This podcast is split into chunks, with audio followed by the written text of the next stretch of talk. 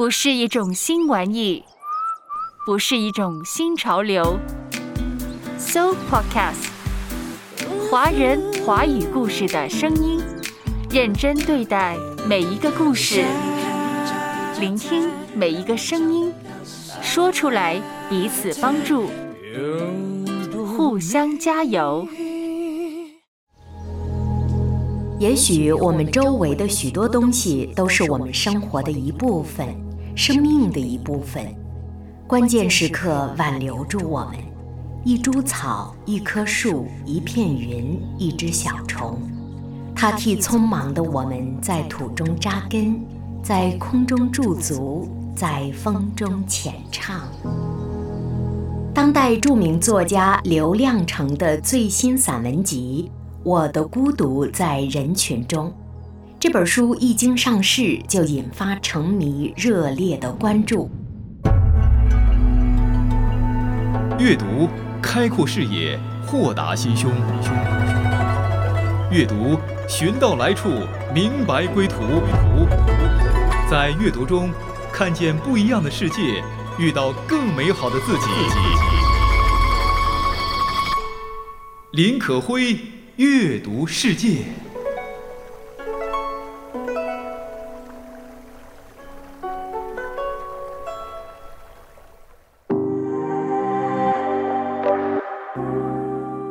嘿，听众家人你好，这里是阅读世界，我是可辉。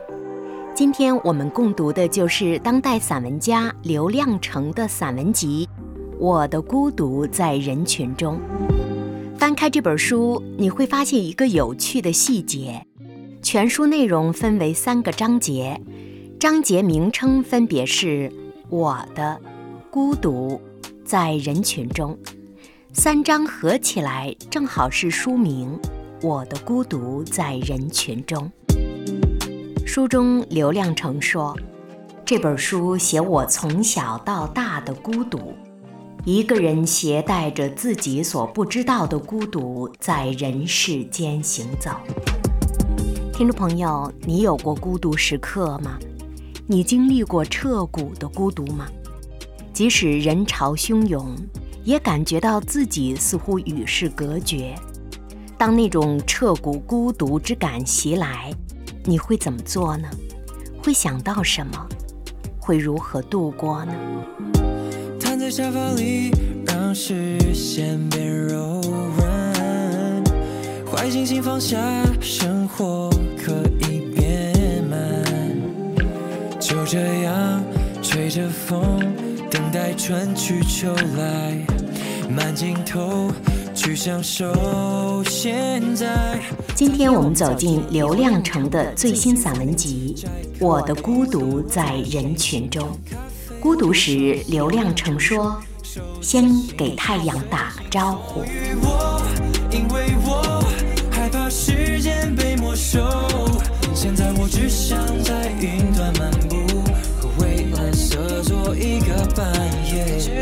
在云端漫步，蔚蓝色做一个半夜。给太阳打个招呼。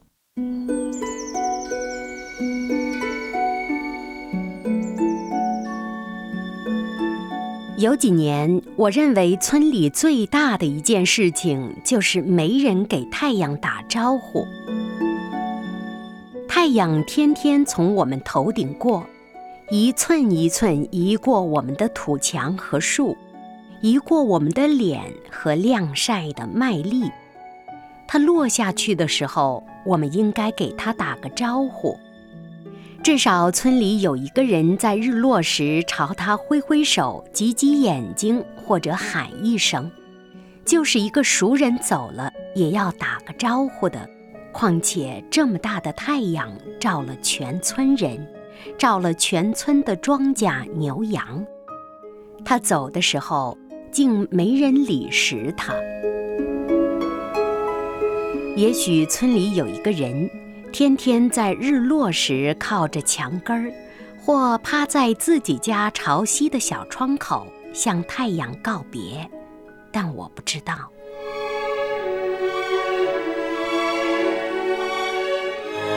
另外几年，我主要朝天上望，已经不关心日出日落了。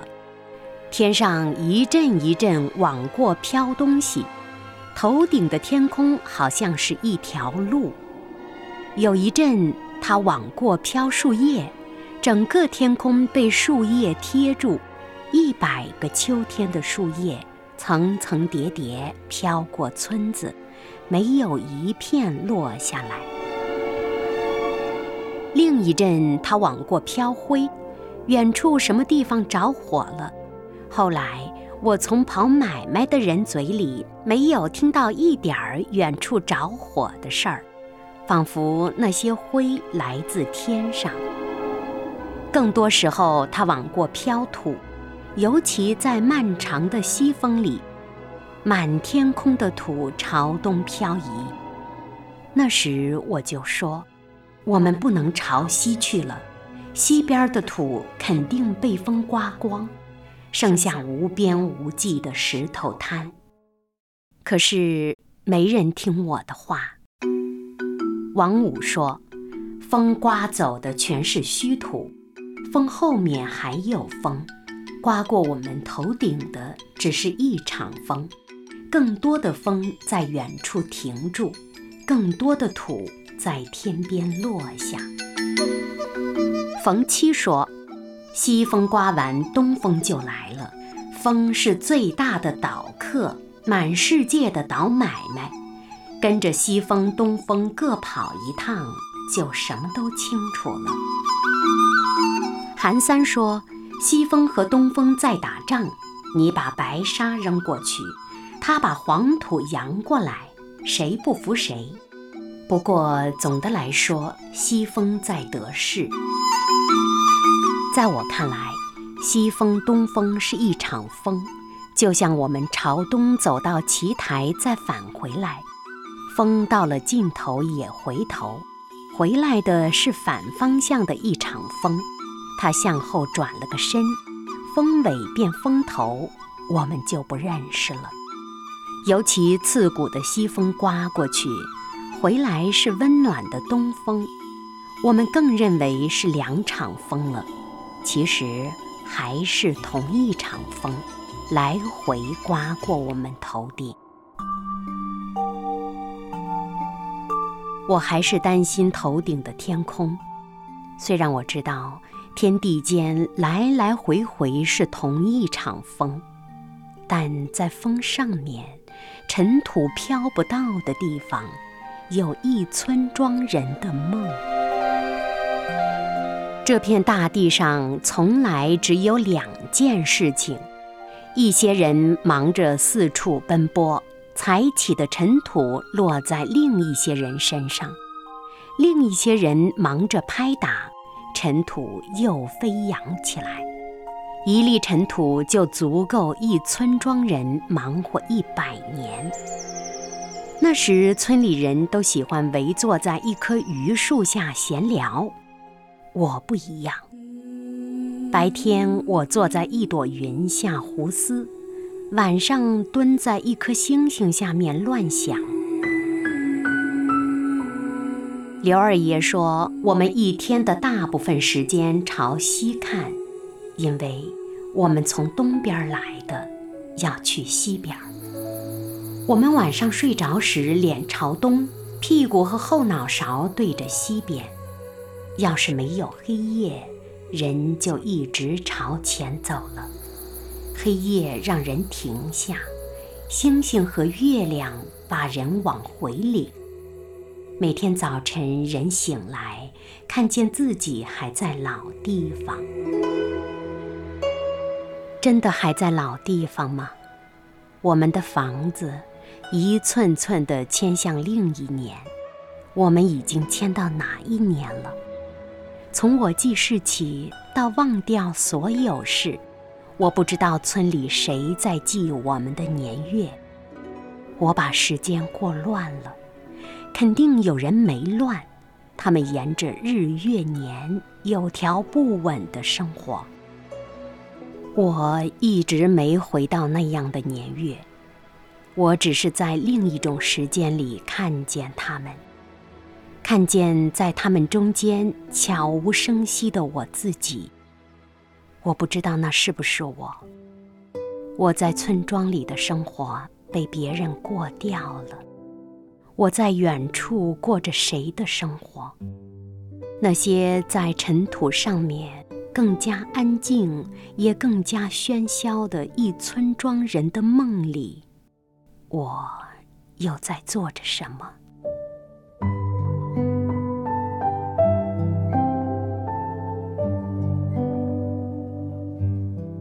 刚刚听到的是著名作家刘亮程散文作品集《我的孤独在人群中》的一篇文章。刘亮程，名字就是符号，代表关于人与自然万物的一种独特神秘的书写。可慧本人很喜欢刘亮程的文字，文字也为他赢得了许多赞誉，比如乡村哲学家、自然文学大师。二十世纪中国最后一位散文家等等，在这本最新的散文作品集《我的孤独在人群中》，刘亮程认为，孤独塑造一个人，塑造一个人和另一个人的不同。其实，在整篇文章或者是整本书的文章当中，刘亮程很少提到“孤独”这两个字，但是他写道：“当我写这些文字的时候，我知道我是孤独的。”因为一个人只有孤独时，他才完全是他自己，他跟世界才是一对一的。孤独是一种完整的自我，孤独是可以让人享受的。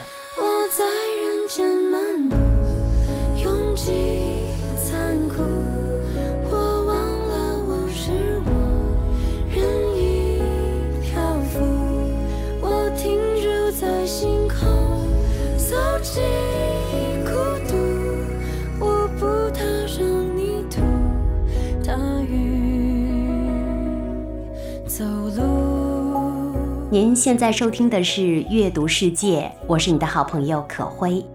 今天想走进的正是二十世纪中国最后一位散文家之称的刘亮程的散文作品集《我的孤独在人群中》。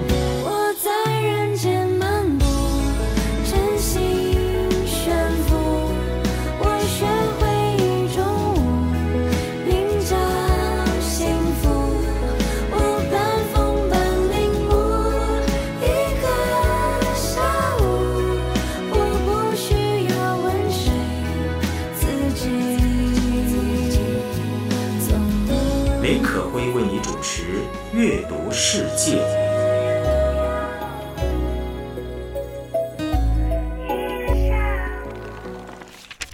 我们继续听《守夜人》这篇文章。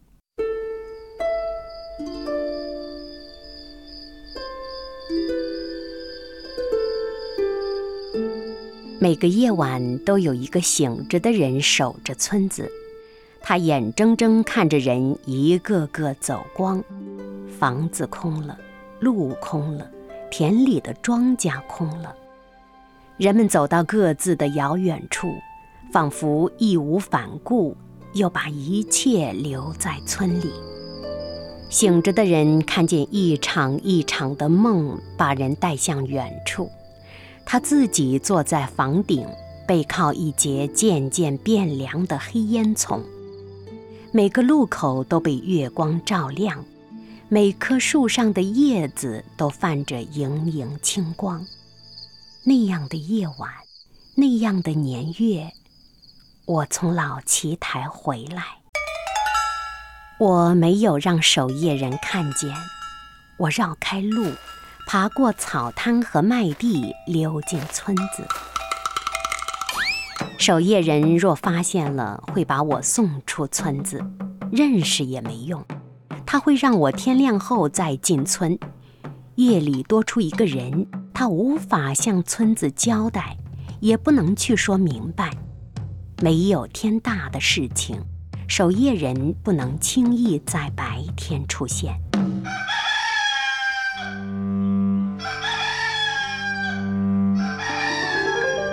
守夜人在鸡叫三遍后睡着。整个白天，守夜人独自做梦，其他人在田野劳忙。村庄依旧空空的，在守夜人的梦境里，太阳照热墙壁，路上的糖土发烫了。他醒来，又是一个长夜。忙累的人们全睡着了，地里的庄稼也睡着了。按说，守夜人要在天亮时向最早醒来的人交代夜里发生的事儿。早先还有人查夜，半夜起来撒尿，看看守夜人是否睡着了。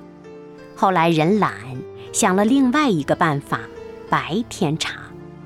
守夜人白天不能醒来干别的，只要白天睡够睡足，晚上就会睡不着。再后来，也不让守夜人天亮时汇报了。夜里发生的事儿，守夜人在夜里自己了结掉。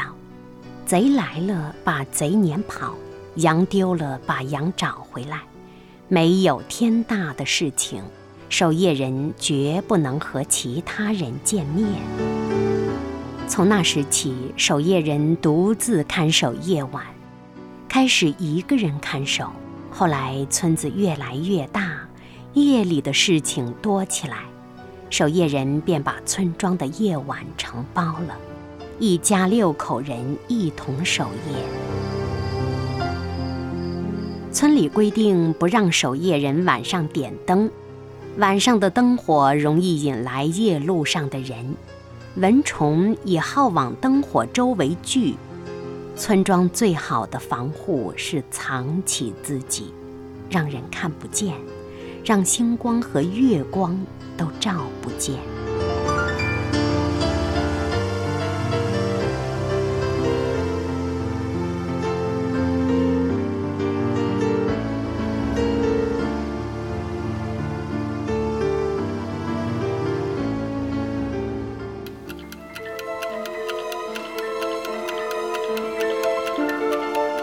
多少年后，有人发现村庄的夜里走动着许多人，脸惨白，身条细高。多少年来，守夜人在夜里生儿育女，早已不是五口，已是几十口人。他们像老鼠一样昼伏夜出。听说一些走夜路的人跟守夜人有密切交往，那些人白天睡在荒野。在大太阳下晒自己的梦，他们把梦晒干，带上路途。这样的梦像干草一样轻，不拖累人。如果认识了守夜人，路上的木头会移开，车马轻易走进村子。守夜人都是最孤独的人。很容易和夜行人变成朋友。车马停在守夜人的院子，他们在星光月影里暗暗对饮，说着我们不知道的黑话。守夜人通过这些车户知道了这片黑暗大地的东边有哪些村庄，西边有哪条河，哪片荒野。车户也从守夜人的嘴里清楚这个黑暗中的村庄住着多少人，有多少头牲畜，以及那些人家的人和事。他们喜欢谈这些睡着的人。门前长一棵沙枣树的人家，屋里睡着五个人，女人和她的四个孩子。他的二儿子睡着牛圈棚顶的草垛上，你不用担心他会看见我们。虽然他常常瞪大眼睛望着夜空，他比那些做梦的人离我们还远。他的目光回到村庄的一件东西上，那得多少年时光？这是狗都叫不回来的人，虽然身体在虚土庄。心思早在我们不知道的高远处。他们的父亲跟你一样是车户，此刻不知在穿过哪一座远处村落。在他们的谈论中，大地和这一村沉睡的人渐渐呈现在光明中。我的太阳也会在小城的天时离场。我旁观自己在藏匿的痛苦、遗憾后赋予抵抗。林可辉为你主持《阅读世界》。今天阅读世界走进的就是当代著名作家刘亮程的最新散文集《我的孤独在人群中》。能感受信仰在身体中燃烧，疯狂盛放。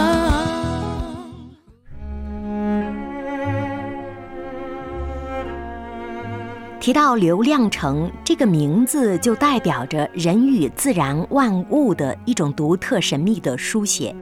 他被称为是乡村哲学家、自然文学大师，甚至被称为是二十世纪中国最后一位散文家。刘亮程自己认为自己是一个孤独的行事者，孤独塑造一个人，塑造一个与众不同的人。在整本书中，刘亮程与身处的亲人、动物、植物一起，伴随一个村庄从无到有，从零落到繁盛，孤独而顽强地穿越生命，直到死亡。书中写道：“我们只有在时光中等候时光，没有别的办法。人在孤独时，一个人独自面对世界，面对自己。”他才能听清这个世界的声音，才能看到对面那个完整的世界，他才能真正的找到自己。孤独对于刘亮程而言，是旷野，是沙漠，是寻找自己和生命意义的过程。整本书明明是朴实冷清的文字，却似乎有一种魔力。吸引着人跟随这些文字进入到作者的思想世界，在一个陌生静寂的村庄当中，作者孤独地跟太阳打招呼，伴随着一整村庄人的梦守夜，他感受到的是成长道路上的孤独，其实也是每个人的孤独。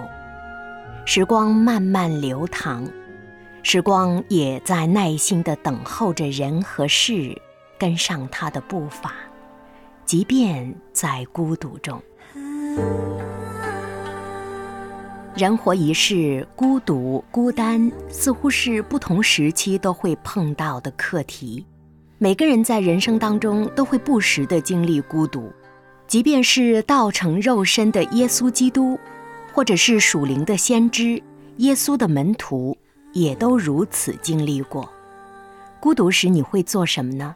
孤独时可会常常会祈祷，或者是打开圣经，看到圣经当中耶稣在旷野进食四十天，先知摩西也在旷野当中行走了四十年。他们感到孤独，但是因为心中有至高的信仰，而不至于孤单。比如读到耶稣。在他接受试探时，他是孤独的，但同时他也是得胜有余的。当孤独袭来的时候，耶稣是靠着他心中的上帝度过压力、度过试探的。他也因此成为荣耀的得胜者，成就了上帝在他身上的一切救恩。其实，我们是有一位天父的。他渴望与我们建立关系，也正是借助耶稣基督，我们可以认识这位天父。这位天父也希望每个孩子在孤独的时候想到他，回到他的爱中，回到属灵的家中。事实上，在上帝创造每个人的时候，在我们的心底里就留下了一个可以容纳孤单的洞，而这个洞。则是人世的许多人事物都无法填满的，唯有造物主借着他的爱才能填满。翻开圣经，看到耶稣，看到先知，看到门徒的故事，如此便度过孤单的时光。这是可会度过孤单时光的一个选择，也是最重要的选择。那么你呢？不管在职场、家庭、婚姻，或者是熙熙攘攘的人群中，我们都可能遇到无比孤单的状态。即便全天候被人群围绕，也仍会感觉到孤单。只有仰望上帝，去感知他的爱，找到他对我们的安慰和照顾，才能让我们摆脱内心里那份孤立的、被远离的、受伤的、委屈的情绪。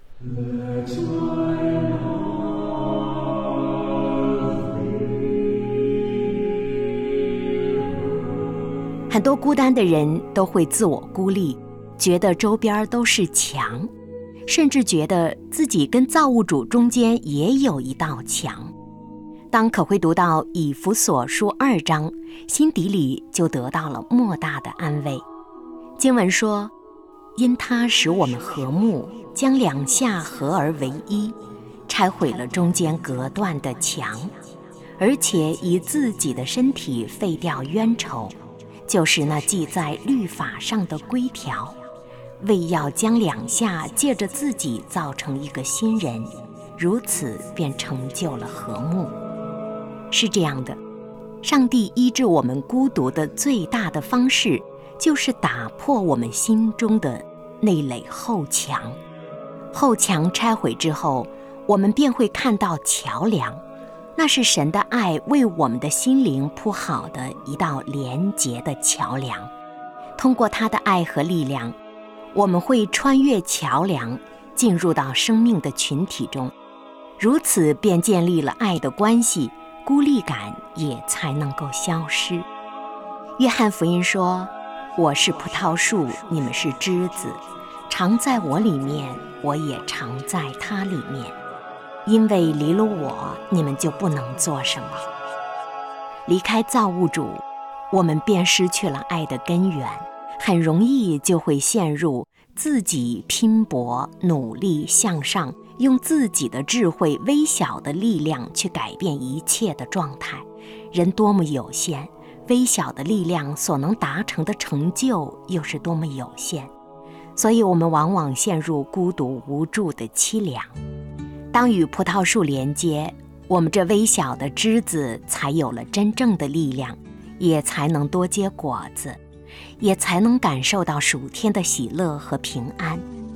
再比如圣经当中提到的流浪的小儿子，当他感知到孤独的时候，他回到了父亲的怀抱中，他经历到了父亲的爱和接纳。那一刻，他流浪的孤独的心被医治。他也恢复了荣耀的身份，他是被神爱的孩子，如此便不再是孤单流浪的弃儿了。人活一世，孤单悲凉的感觉从来不会少。这样的时刻，我们该如何度过呢？作家刘亮程用他的文字记录下，在孤独的旷野，他是如何度过人生的。他与村庄的人一起做梦，跟太阳打招呼，孤独的守夜。他也品味到，在孤独的旷野当中，也是我们可以与爱相遇的地方。在那个地方，我们孤单的生命可以因为爱和连接而得到改变。很希望我们孤单的时候能够学会与神打招呼，跟我们的天父一起守夜。如此，孤独便变成了温暖与幸福。祝福你，我是你的好朋友可辉，下次再会。